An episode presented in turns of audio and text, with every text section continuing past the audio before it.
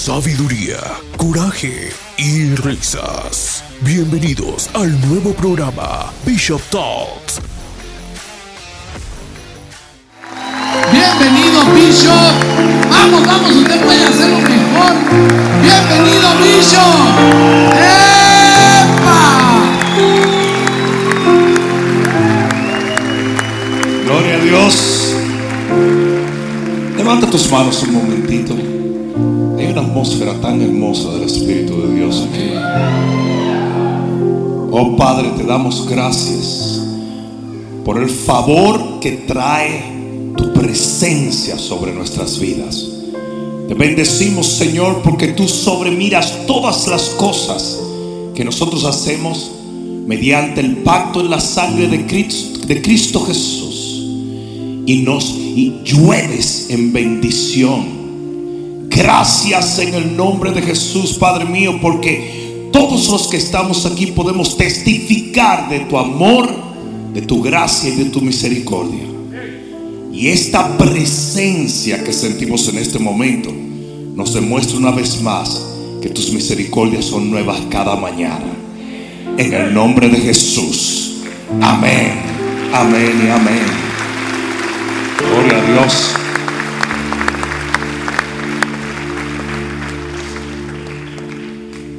Bueno, pues eh, Por favor, pueden sentarse. Muchas gracias. Por ahí tenemos a nuestro querido hermano César Troncoso, Bishop. También está nuestro hermano Gus en el público. Déjense ver, hermanos. Queremos que ustedes, por favor, los identifiquen para que puedan levantar sus manos para hacer las preguntas. Hoy vamos a tener un fluir de gloria, de poder. Yo pienso que vamos a aprovechar este tiempo al máximo. Amén. ¿Qué te Sí, parece, querido? Así es, yo, yo creo algo importante, amados hermanos.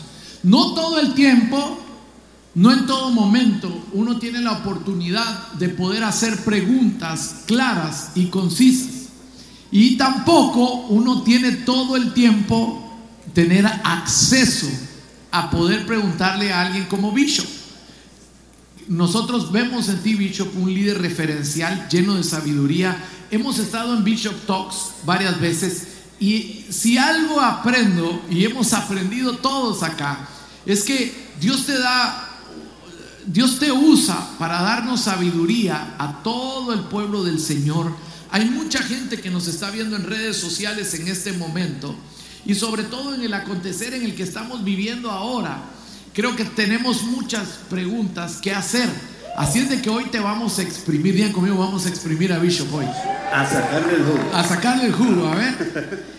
Eh, si quieren, me gustaría, si alguien de ustedes tiene alguna duda, pregunta, sugerencia, por favor anótela y usted puede levantar su mano y poder recibir sabiduría, entendimiento y, por qué no, sacar y exprimir una buena oración de parte del líder de esta casa y el líder de esta narrativa que Dios está dando en estos últimos tiempos. Voy a empezar con una pregunta. ¿Puedo hacerlo? ¿Quiere? quiere? Ok.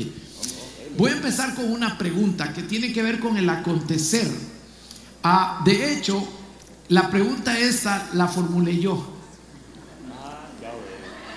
ya veo. Ven, Bishop, que me pasó algo, Bishop, hace unos días que se desató este- esta problemática mundial entre dos países, esta guerra, y pedí a la gente en redes sociales que nos uniéramos a orar por la paz y que ocurriera paz. Así que formulé mi pregunta y te la quiero leer. ¿Cómo orar por la paz sin que parezca que nos contradecimos en el cumplimiento de las profecías? A ver, lo voy a explicar un poco mejor. Puse oremos y me saltaron varias personas en mis redes sociales escribiéndome, pero ¿por qué va a orar? ¿Y cómo así que por qué voy a orar? ¿Por qué va a orar si la Biblia dice que van a haber guerras y proféticamente se van a desatar muchas guerras? Y me surgió esta pregunta y yo personalmente voy a abrir esta, este tiempo para poderte preguntar a ti. Bishop, ¿qué piensas? Claro, yo creo que el punto no es orar de que la guerra se detenga. Yo creo que el punto es orar para que Dios proteja a la gente que está allí. De alguna manera tenemos que entender esto. La Biblia habla claramente de que esto iba a acontecer en los postreros días. estamos en los dolores de parto. Incluso hoy me llegó un- una especie de correo electrónico de los pastores ucranianos pidiendo oración al cuerpo de Cristo alrededor del mundo. Lo que nosotros tenemos que orar, y siempre, y esto es una regla de cada vez que nosotros no sepamos cómo orar exactamente, primero tenemos que aprender a orar en el Espíritu. Es lo primero. Cuando usted no sabe exactamente cómo orar, el Espíritu sí sabe cómo orar a través de ti. Pero segundo, nosotros tenemos que orar que se haga la voluntad de Dios en una u otra situación. Y la voluntad de Dios siempre es voluntad de bendición, siempre es voluntad de cumplimiento profético. Esa es la voluntad de Dios. Entonces, orar porque la guerra se detenga quizás no es lo más sabio. Es orar que Dios proteja a su iglesia, que Dios proteja a los cristianos, que Dios haga su voluntad, que de esto que es tenebroso y malvado, el Señor de alguna manera lo voltee y lo use para su gloria. Amén. Muchas gracias, Bishop. Eh, la próxima pregunta viene del auditorio. ¿Por dónde anda César? Adelante. Tengo conmigo a Snedda Chica, tiene 10 años con nosotros aquí, parte de Segadores. Ella tiene una pregunta, cuando un católico ora y le ora, y le ora a una virgen, a un santo, y sucede ese milagro, ¿a quién se lo podemos atribuir? Detrás de todo ídolo, detrás de toda entidad, hay demonios. Vamos a hablarlo claro, ¿ok? Oh, pero que un demonio puede hacer milagros. Absolutamente. Se probó en el libro de Éxodo cuando los magos que estaban frente a Moisés hicieron los milagros y es más, imitaron el milagro que ya Dios había predeterminado que Moisés hiciera. Por lo tanto, los demonios son perfectos imitadores. La Biblia dice que el único camino al Padre es Jesús. El único, que no hay otro nombre dado a los hombres en el cual podamos accesar a Dios. Por lo tanto, aquí tenemos el mundo espiritual, aquí tenemos el mundo natural. Si desde el mundo natural yo voy a cruzar con mi oración al mundo espiritual, la única manera que yo acceso a Dios es a través de Jesús. Es el único puente. Si yo trato de accesar a Dios a través de San Fulano, San Perencejo, San Mengano, usted no está accesando a Dios. Usted no está accesando a Dios. Dígalo quien lo quiera decir. El único acceso, el único camino, la única puerta a nuestro Padre Celestial y a todas las bendiciones que Él da, se llama Jesús de Nazaret. Amén. Amén. Buenísima pregunta. Claro que sí. Muy bueno. Si me permite, para ese, eh, esa escritura que citaste está en el libro de 1 Corintios 10, que dice exactamente que detrás de las imágenes se esconden los demonios. Mira cómo dice eh, en el versículo 19. Dice, ¿qué digo pues? ¿Que el ídolo es algo o que sea algo lo que se sacrifica a los ídolos? Porque hay gente que dice, no, eso no es nada, eso es una imagen. Ahí, es un recuerdo. Y dice, antes os digo que los que los gentiles sacrifican a los demonios los sacrifican y no a Dios. Y no quiero que vosotros os hagáis partícipes con los demonios. Así es. Muchas gracias. Pastor Juan. Excelente eh, palabra. Perfecto. La próxima pregunta eh, es la siguiente. ¿Cuál es el papel de la iglesia en tiempos de guerra como los que estamos viviendo? Depende, depende de qué le toque a la iglesia. El papel que juega en este momento la iglesia en Ucrania es muy diferente a nuestro papel. Nosotros somos observadores y somos militantes en el espíritu de lo que está pasando en este momento, en ese conflicto. Ahora, ellos tienen un envolvimiento muchísimo más duro. Ellos, ellos están envueltos en ayudar, en se, han dado cuenta de la necesidad de predicar, están unidos, trabajando, eh, porque están en el mismo centro de la guerra. Entonces, pero generalmente, si podemos decir, el papel de la iglesia es un papel espiritual. Miren, óiganme, óiganme una cosa. no nos contaminemos con la política. Todo lo que está pasando en el mundo tiene un aspecto político. Pero nosotros no podemos contaminarnos con lo político y quedarnos ciegos en lo espiritual. Nosotros somos un pueblo espiritual que tenemos armas espirituales, que entendemos lo que pasa en el espíritu y por lo tanto nosotros no podemos dejar nuestra arena de influencia para dedicarnos a politizarnos. No sé si me están entendiendo.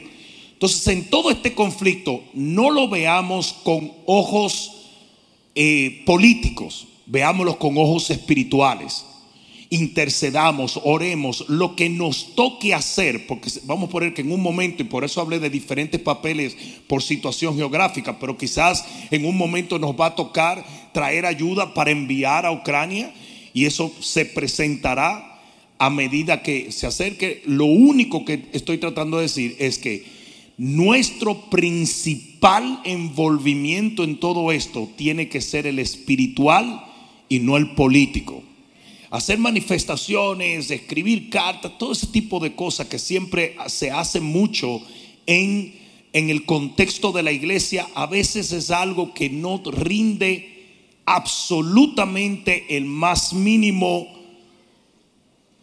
rompimiento. Nosotros y nuestras armas, que no son carnales, somos los únicos que podemos determinar que algo suceda en el espíritu. Y si sucede en el espíritu, se manifiesta en lo natural. Amén. Amén, aleluya. Tremendo, Bello. Gracias. Tenemos otra pregunta aquí de Natalie, de Instagram. Ella dice, ¿hablar en lenguas prueba que estamos llenos del Espíritu Santo? Hablar en lenguas es la señal que Dios dio para cuando recibes el Espíritu Santo. Hablar en lenguas no necesariamente dice que estás lleno del Espíritu Santo, simplemente que tienes el Espíritu Santo. Y les digo por qué voy a hacer esta distinción. Porque una persona puede recibir el Espíritu Santo y de acuerdo a los conceptos bíblicos no estar lleno. La Biblia dice que Esteban, lleno del Espíritu Santo, hacía milagros, señales y prodigios. Nosotros conocemos mucha gente que dicen, fulano está lleno del Espíritu Santo, que no tiene ni siquiera una manifestación, ni siquiera en los frutos del Espíritu. La llenura del Espíritu Santo es progresiva. Tú recibes el Espíritu Santo, pero tú continúas en comunión, en búsqueda del Espíritu Santo para continuar llenándote. Yo siempre digo esto y quiero que se entienda. La Biblia dice en el, en el libro de Marcos que el Gadareno tenía una legión de demonios. Una legión se considera que son dos mil demonios. Y yo me puse a pensar hace tiempo y lo compartí con ustedes en un momento. Si un hombre es capaz de llevar en su, en su esfera espiritual dos mil demonios, ¿cuánto más del Espíritu Santo no deberíamos llevar nosotros? ¿Mm? La dimensión espiritual es tan amplia y para nosotros ser llenos totalmente del Espíritu Santo, tenemos que provocar esa llenura. Y eso es lo que dice en Efesios capítulo 5. No os embriaguéis con vino. Para que una persona se embriague, ¿qué tiene que hacer? Tomar, tomar, tomar, tomar. Una gente no se embriaga por tomar un traguito tiene que tomar bastante. Pues entonces él hace esa comparación. Dice, no te embriagues con vino, en lo cual hay disolución, sino sé lleno del Espíritu Santo. ¿Cómo? Tomando, tomando, tomando y tomando del Espíritu Santo. Amén. Y ahí te da una fórmula. Y la fórmula tiene que ver exactamente con comunión comunión mental, comunión física, comunión espiritual, comunión del corazón. Cuando tú lees la fórmula de Efesios 5, es comunión con el Espíritu Santo. Entonces, nosotros para ser llenos en el concepto bíblico del Espíritu Santo, necesitamos provocar esa llenura. Muchas gracias, Bishop. Adelante, estudio Ghost, ¿por dónde andas? Aquí, aquí atrás del bus. Por aquí atrás. Ah, ok, adelante. Uh, Bishop, Ah, tengo una, una persona, ¿verdad?, que hace una pregunta anónima él está diciendo eh, que está casado con esta mujer, ¿verdad? Han estado casados ya por 13 años, tienen un hijo que le pertenece a ella, pero no a él, ¿verdad? Ah, entonces, ah, ya tienen cierta cantidad de tiempo que están casados, tienen este niño, pero tienen muchas diferencias, tal vez a, raíz del niño, cosas que se dan, ¿verdad? El hombre está parece ser bastante cansado ya con la situación al punto de dejar todo. ¿Qué usted le recomienda a esta pareja? Obviamente cosas que no, no están siendo reveladas en la pregunta, ¿verdad? Eh, lo primero que voy a aclarar es esto. Usted no se puede llevar la leona sin los cachorros.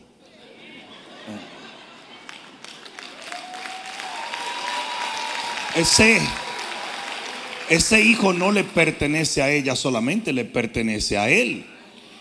Ahora, ¿qué tipo de dinámica establecieron ellos en 13 años de matrimonio que no está, que él no se siente con ningún, ninguna cercanía de tratar con este niño? No lo sé.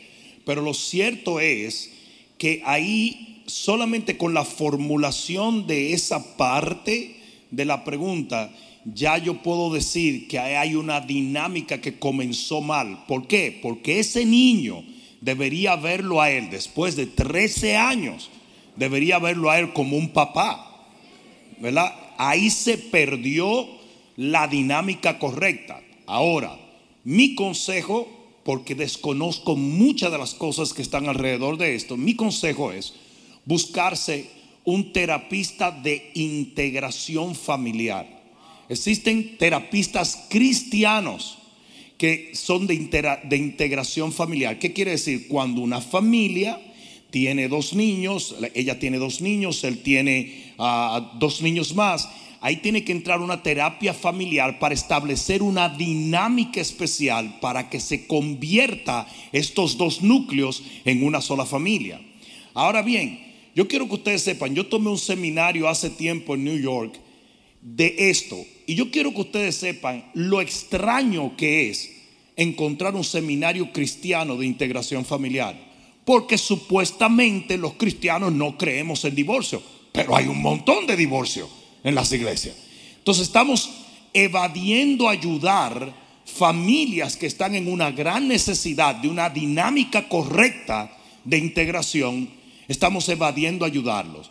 Mi consejo a esa persona antes de ir a hacer cualquier decisión que vaya en contra de, lo, de la voluntad de Dios, deben buscar ayuda profesional y ver si hay alguna posibilidad de que lo que quizás no hicieron antes de establecer una dinámica saludable de integración, lo puedan hacer ahora. Amén. Muchas gracias, Bishop. Tengo acá una pregunta que me llama mucho la atención y me parece muy buena pregunta. ¿Cuál es tu opinión, Bishop, acerca, e, esta lo hizo Nicole Lafaurier, y dice, ¿cuál es su opinión acerca de los que pueden tener hijos, pero prefieren tener mascotas y pues deciden no tenerlos? ¿Son egoístas? ¿Están mal? Necesitan un manicomio. Eso es todo. Eso es todo.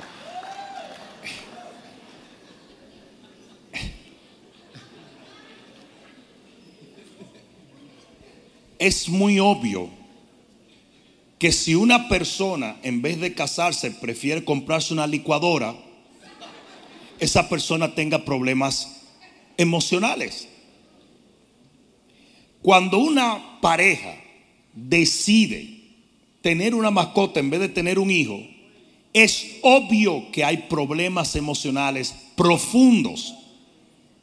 Y esas personas tienen que tratarse y se tiene que llegar a dónde está el problema. Puede ser una atadura espiritual o puede ser un problema psicológico, pero de que hay un problema, lo hay. Déjeme decirle una cosa, no toma mucho, cuando tú ves algo anormal, no toma mucho darse cuenta que ahí se necesita ayuda. Yo conozco personas así y siempre he entendido que esas personas tienen un gran problema Y les voy a decir la tragedia más grande. Hay veces que con el tiempo superan el problema, pero perdieron la oportunidad de tener a sus hijos. Y entonces la tragedia se duplica. Porque entonces tienen cuatro babosos perros que no quieren saber de ellos, ¿verdad? Y una vida entera sin familia, sin nieto. Una de las cosas que dice la palabra, una de las bendiciones que Dios le dio al hombre fue procrear. Procrear es lo que nos hace a nosotros acercarnos un poquito al Creador. Por eso es procrear. Cuando procreamos es que nos acercamos al Creador en lo que es su semejanza. Por lo tanto, esto nunca debe ser una carga para ningún matrimonio.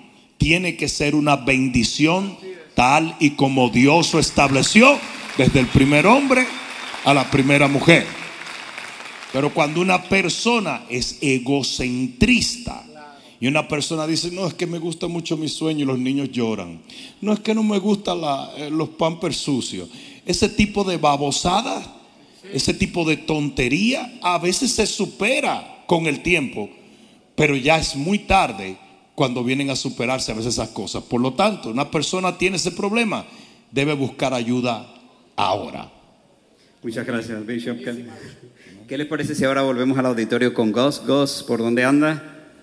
No, no, es con César. César. César, ¿por dónde andas? Bishop, por aquí. Ah, Tengo una pregunta anónima, me la han hecho dos personas diferentes y preguntan que la Biblia habla de que todo lo que Dios creó es bueno. Y viene el tema de la marihuana. ¿Cuál es tu...? y no fui yo porque ya Dios me liberó de eso en esta iglesia. no soy yo. Pero preguntan... Revisen a César, revisen a César. Entonces preguntan que si la Biblia dice que es bueno, que por qué no se puede y quería tu opinión sobre eso. Absolutamente no. Absolutamente no. Cuando dice que Dios todo lo que creó es bueno, no quiere decir que el hombre lo utiliza para algo bueno.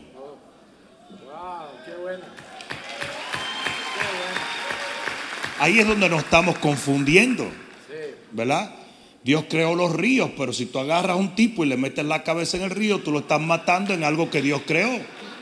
Lo que pasa es que tú lo estás usando para algo que Dios no lo creó.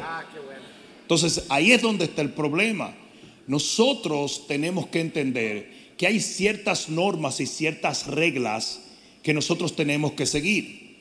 Todos los narcóticos, todas las drogas, si vamos a tomar una de las principales, de los principales filtros que Jesús nos dejó, ¿y cuál es el filtro? El filtro está muy claro. Dice, ¿qué dice el filtro? Dice, por los frutos lo conoceréis.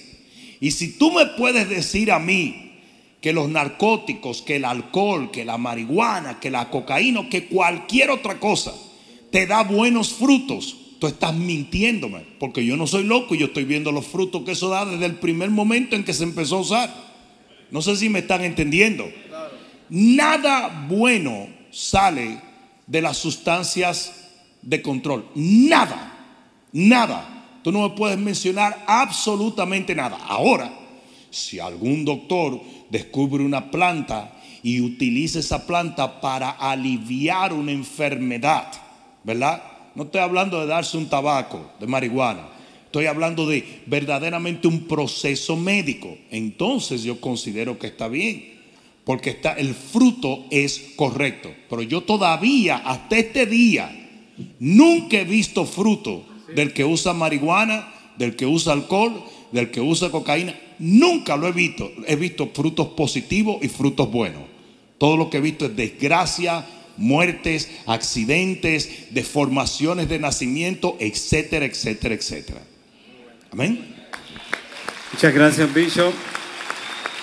La próxima pregunta viene de Instagram. Eh, este es Félix. Él pregunta, ¿puedo creer en mi esposa si ya me mintió una vez? Bueno, pero... Depende de qué mentira fue. Y, absolutamente. Ah, hay situaciones donde la gente miente porque tiene un gran temor de algo. Literalmente la gente miente siempre porque tiene temor. Y en un momento dado, aún los más grandes hombres de Dios temieron. Eso no quería decir que eran gente que constantemente iban a mentir. Abraham eh, eh, mintió, ¿verdad? Abraham mintió, eh, Isaac mintió, pero con eso no quiere decir que Dios jamás volvió a confiar en ellos. Díganme una cosa. ¿Cuántos de los que están aquí han mentido alguna vez? Imagínate que por una mentira, por algo que hayas dicho, de repente a ti se te borre por completo y nunca más se te vuelva a considerar una persona honesta. La realidad es, se cometen errores, pero también se enmiendan los errores. Amén. Y, y esto lo estoy diciendo en sentido general porque obviamente desconozco qué tipo de mentira hubo entre ellos. No obstante, lo que yo sí entiendo es que la Biblia dice que tenemos que ser misericordiosos como nuestro Padre en los cielos es misericordioso. Y si el Señor tiene misericordia de nuestros errores y nos da nuevas oportunidades, así tenemos que hacer nosotros, a veces hasta 70 veces 7 en un día. Muchas gracias, Bishop. Eh, ya casi terminando porque el tiempo se nos ha ido rápido. Eh, volvemos al auditorio con Goz. Ahora sí, sí, va Goz. atrás, atrás del booth. Ah, ok, adelante, Goz. Ah, sí, Bishop, eh, una preguntita para las personas que se van a casar, especialmente los jóvenes, ¿verdad? Hay cierto como checkbox o, o cajitas de cotejo, ¿verdad? Que uno debería develar antes de tomar ese paso. ¿Sí? ¿Cuáles serían? Correcto, esa es la pregunta. Es anónima. Hay muchos Yo- anónimos hoy. Yo creo que una de las principales y más importantes, um, digamos, checkbox sería no unirse a un yugo desigual. Y que se entienda que un yugo desigual va más allá de simplemente un no creyente y un creyente. Porque hay creyentes que son yugos desigual. Porque tienen diferentes mentalidades, tienen diferentes objetivos, a veces tienen hasta diferentes asignaciones. Ustedes recuerdan que tanto Lot como Abraham, y ahora estoy hablando simplemente para poner un ejemplo, los dos eran siervos de Dios y el Señor los tuvo que separar porque eran muy distintos en todo y el uno no ayudaba al otro. Y el Señor vino donde Abraham y le dijo, te vas a separar de tu primo Lot. Entonces, así mismo pasa con dos personas que aman a Dios, sin embargo sus visiones o sus personalidades o sus objetivos son totalmente diferentes, a veces no hay un alineamiento de esas personas y lo que va a terminar eso es en un divorcio. Por lo tanto, tenemos que tener muchísimo cuidado. Yo tengo una regla muy interesante y es que yo digo, el matrimonio es un catalizador. ¿Ok? Quiere decir que acelera o agranda las cosas. Esto quiere decir, si el noviazgo fue bueno, el matrimonio será mejor. Pero si el noviazgo fue malo, el matrimonio será peor. Entonces hay que prestar mucha atención antes de casarse a cómo está la relación. ¿Estamos claros en eso? Porque hay una gran probabilidad de que si es un noviazgo cargado de problemas, no estoy hablando de cosas, de ajustes pequeños, no, cargado y minado de problemas, lo más probable es que va a ser un matrimonio cargado y minado de peores problemas. Amén. Gracias, gracias. Gracias, Bishop. Tremendo. Bishop, tenemos, no sé si quieres eh, todavía alguna pregunta más. Sí, sí, Tenemos claro. un. Tenemos un momentito. Seguimos una- un par de preguntas más. ¿Sí? Bishop, pero parece que este hermano llevaba a la suegra también al cine cuando no. Porque dice, oye, dice, eh, de- voy, a, voy a guardar de Instagram. bueno, usa un seu- seudónimo, Nai, dice, si, si yo vivo con mi suegra, con una casa llena de ídolos, Ya, ya empezó mal la cosa. en una casa llena de ídolos, afecta mi vida espiritual. Lo primero que afecta a tu vida espiritual es vivir con tu suegra. No, en serio. En serio. Miren, Adán se convirtió en profeta en el momento en que dijo, por esto dejará al hombre a su padre y a su madre. Pero Adán no tenía ni padre ni madre. O sea que él profetizó. O sea que esa profecía vale más para nosotros que para él mismo. Y él dijo, por esto, por su mujer, por su matrimonio, dejará el hombre a su padre y a su madre. Miren, miren exactamente lo que está pasando en ese cuadro. Si él es el hombre de esa casa, entonces él pudiera decir, aquí no debe de haber ídolos. Pero ahí la matrona es la suegra. Entonces, ahí ya hay un problema. Eso mismo se refleja en todo, en, la, en el criar a los hijos, en las cosas que se hablan. Él no está en control de su familia. Él no tiene control de su familia. Él no es el hombre, él no es el jefe, él no es el líder de esa familia. Ahora, ¿hay alguna situación en la historia donde una suegra pudiera vivir con una pareja? Yo creo que sí, porque hay suegras que son de Dios. Hay suegras que son mujeres de Dios. Sí, sí, sí, yo lo creo. Hay otras que no. ¿Verdad? Pero la verdad, la verdad es que yo he visto situaciones donde la suegra viene a ser una de las mayores bendiciones que tiene un matrimonio. Y he visto otras situaciones donde se convierte en la maldición más grande que puede existir. Y por lo visto, el problema no está en los ídolos. El problema está en vivir con la suegra.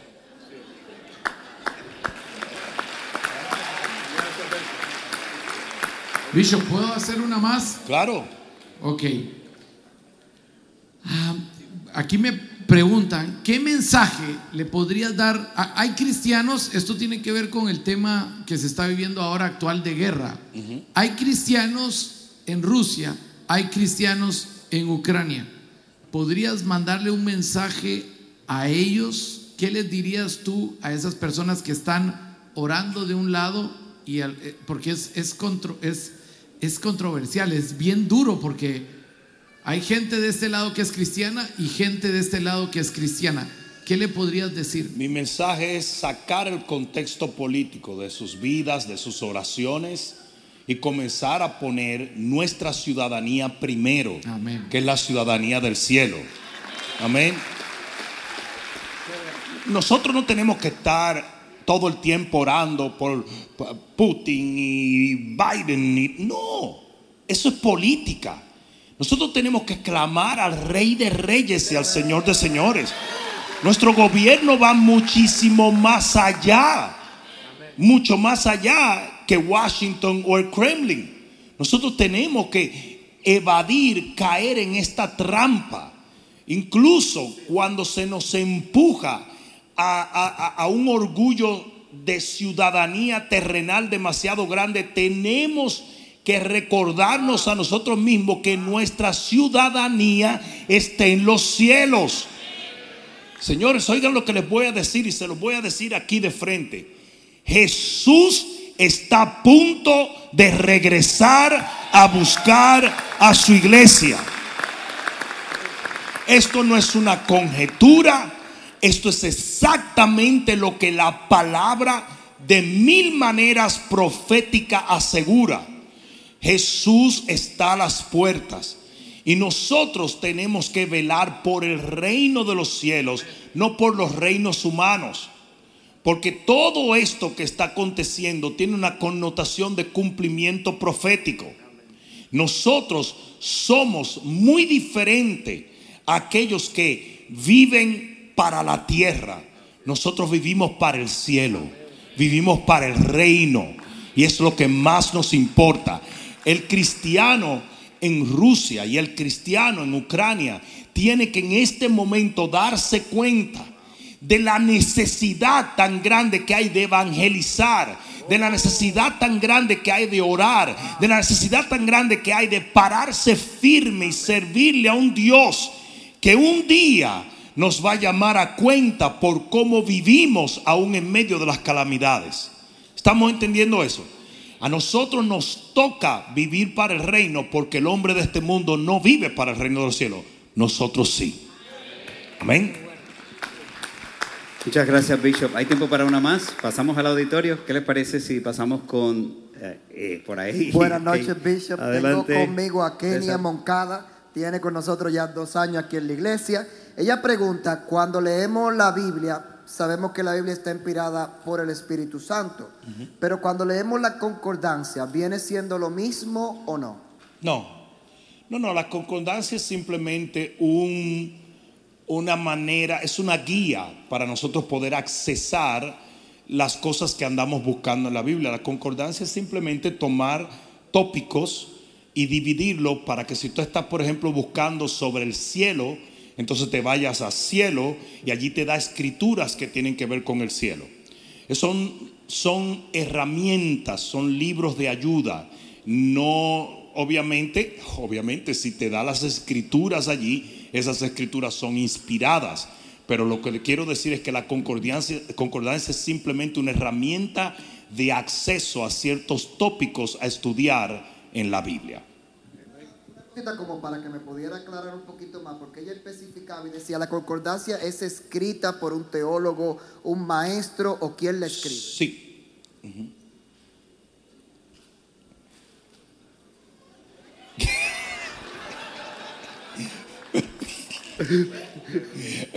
Es un secreto demasiado profundo. Se están poniendo de acuerdo. Sí. Mike. Micrófono, por favor. Lo que pasa es que yo no tengo mucho discernimiento espiritual y yo me ayudo con comentarios bíblicos. Ahora, es, yo respeto a los comentaristas bíblicos Ah, porque son teólogos, Sí, porque pero ahora me no concordancia, sino No. comentario. comentarios bíblicos. Ya es otra cosa, ok. Un comentario bíblico es, es una herramienta diferente. Un comentario bíblico es algo que te toma una escritura y el hombre que estudia, el el teólogo que escribió ese comentario, comienza a expandir explicando esa escritura.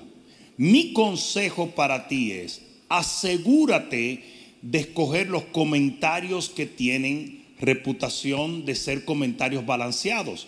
Porque una vez el hombre comienza a enseñar o a interpretar, ciertas cosas del hombre van a estar puestas allí. Eh, eh, No sé si me doy a entender. Eh, El hombre va a depositar ciertas cosas. Fíjate cómo es la palabra. Digamos, aquí hay tres hombres de Dios y estoy yo. Si nosotros escogemos un versículo bíblico, uno solo, cada uno de ellos lo va a leer y cuando digamos qué viste en ese versículo, él vio una cosa, él vio una cosa, él vio una cosa y yo vi otra. Y quizás los cuatro estamos correctos.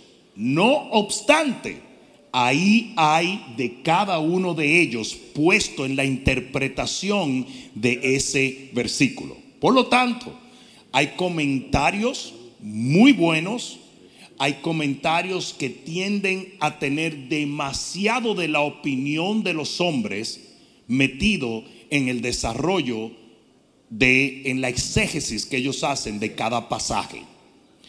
Yo particularmente, y esto no lo tienes que hacer tú, siempre me voy a los comentarios antiguos, que son Matthew Henry o Scofield, que fue el primer hombre que hizo la Biblia, la primera Biblia anotada.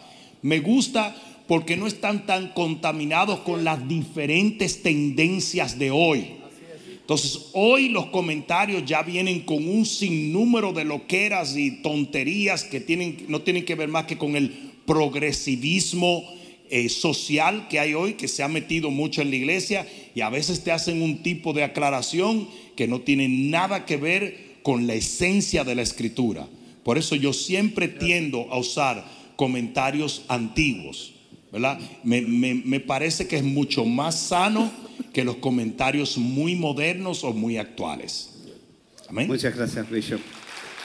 Este, vamos con la siguiente pregunta. Eh, dice, cuando la palabra dice que este género no sale, si no es con ayuno y oración, ¿cuánto tiempo de ayuno y oración se necesita para reprender un demonio? Hasta que salga el género.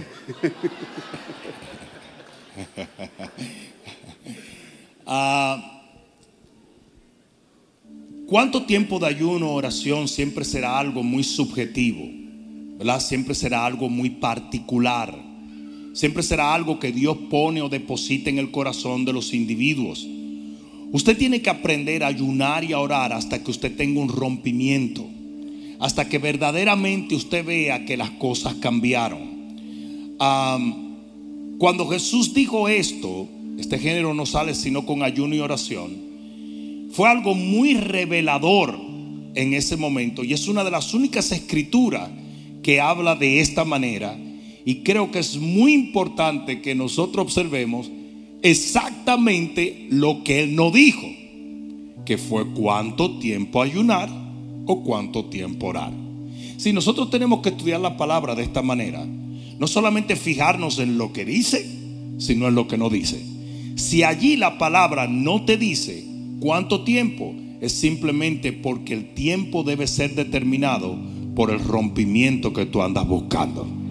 Amén. Amén. Muchas gracias, Bishop. Eh, ¿Qué le parece si terminamos una oración claro por que sí. lo que está pasando actualmente en el mundo? Claro que sí, vamos a ponernos de pie. Aleluya.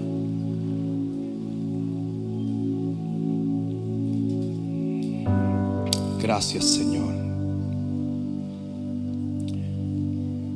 Vamos principalmente a orar por la iglesia en Rusia y la iglesia en Ucrania. Vamos a orar que Dios proteja el pueblo de Dios. Vamos a orar que en el nombre de Jesús de Nazaret, la sombra del Altísimo esté sobre ellos. Para que ellos se vean como un solo pueblo, nunca como enemigos, sino como un solo pueblo. Padre, en el nombre de Jesús levantamos la iglesia en Rusia y en Ucrania. Levantamos tus siervos y tus siervas, Señor, y te pedimos en este momento, guárdalos, Señor. Cúbrelos, Señor, con tu sombra y tu poder. Padre mío, entendemos que todas estas cosas iban a acontecer. Y ahora nos paramos en la brecha, Señor, para que tú protejas al inocente y guardes, Señor, aquellos que están en necesidad. Padre mío, clamamos porque sabemos que tus oídos están abiertos al clamor de tu pueblo. Y te pedimos en este momento, protégelos, guárdalos, escúdalos, Señor. Ángel de Jehová, guarda la grey de Dios, guarda los hijos del reino, guárdalos en el nombre de Jesús y haz tu voluntad, Jehová, en esta situación. En el nombre de Jesús, entra, Señor, e interviene en este asunto. Y haz, Señor, que tu nombre sea glorificado en medio de esto, en el nombre de Jesús. Nosotros, Padre mío, oramos simplemente porque entendemos que tú eres un Dios que respondes la oración de tu pueblo. Y en este momento como pueblo oramos y te pedimos, Señor, que tú guardes a tus hijos y que tú traigas una solución, Señor, que se alinee, Padre mío, a los decretos proféticos, Señor, que tú has dado. En el nombre poderoso de Jesús de Nazaret. Gracias Dios. Gracias Dios. Gracias Dios. Protege los niños. Protege los niños, Señor. Protege las familias, Señor. Protege los pastores, los siervos de Dios. Protégelos, Señor. Guárdalos, oh Dios. En el nombre de Jesús. Y cumple tu palabra, Señor, en este tiempo. Glorifícate, oh Dios, en el nombre de Jesús. Gracias, Señor. Gracias, Jesús. Gracias, Señor. Gracias, Jesús. Gracias, mi Dios. Levanta un momento tus manos. Ora un momento en el Espíritu.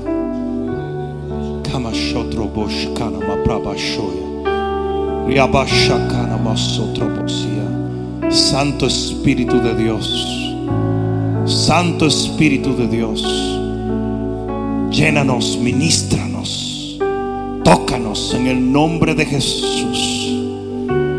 Padre, cualquier necesidad que tu pueblo tenga, en este momento, Señor, levantamos nuestra voz como pueblo y te pedimos en el nombre que es sobre todo nombre, el nombre de Jesús, que obres en este momento, obra milagros, Dios. Obra milagros, Dios. Abre puertas que solamente tú puedes abrir. Rompe ataduras, Señor. Cancela toda obra del diablo y reprende al devorador en el nombre de Jesús. Trae salud y fortaleza a tu pueblo.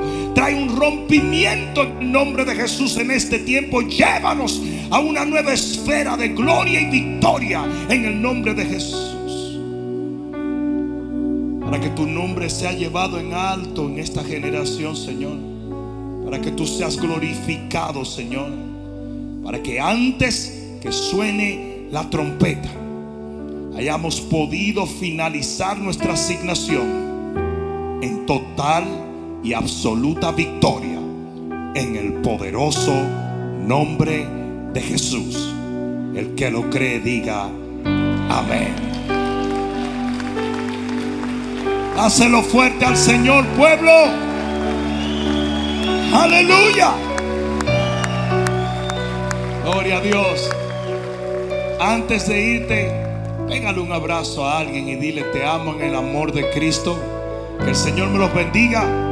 Y Dios mediante nos vemos en... Bishop Rudy, gracias aquí, invitándote a que nos sigas en todas las plataformas sociales, donde podrás escuchar la voz de Dios a través de nuestras palabras y podrás ser edificado en lo que es la fe, la cual es nuestra victoria.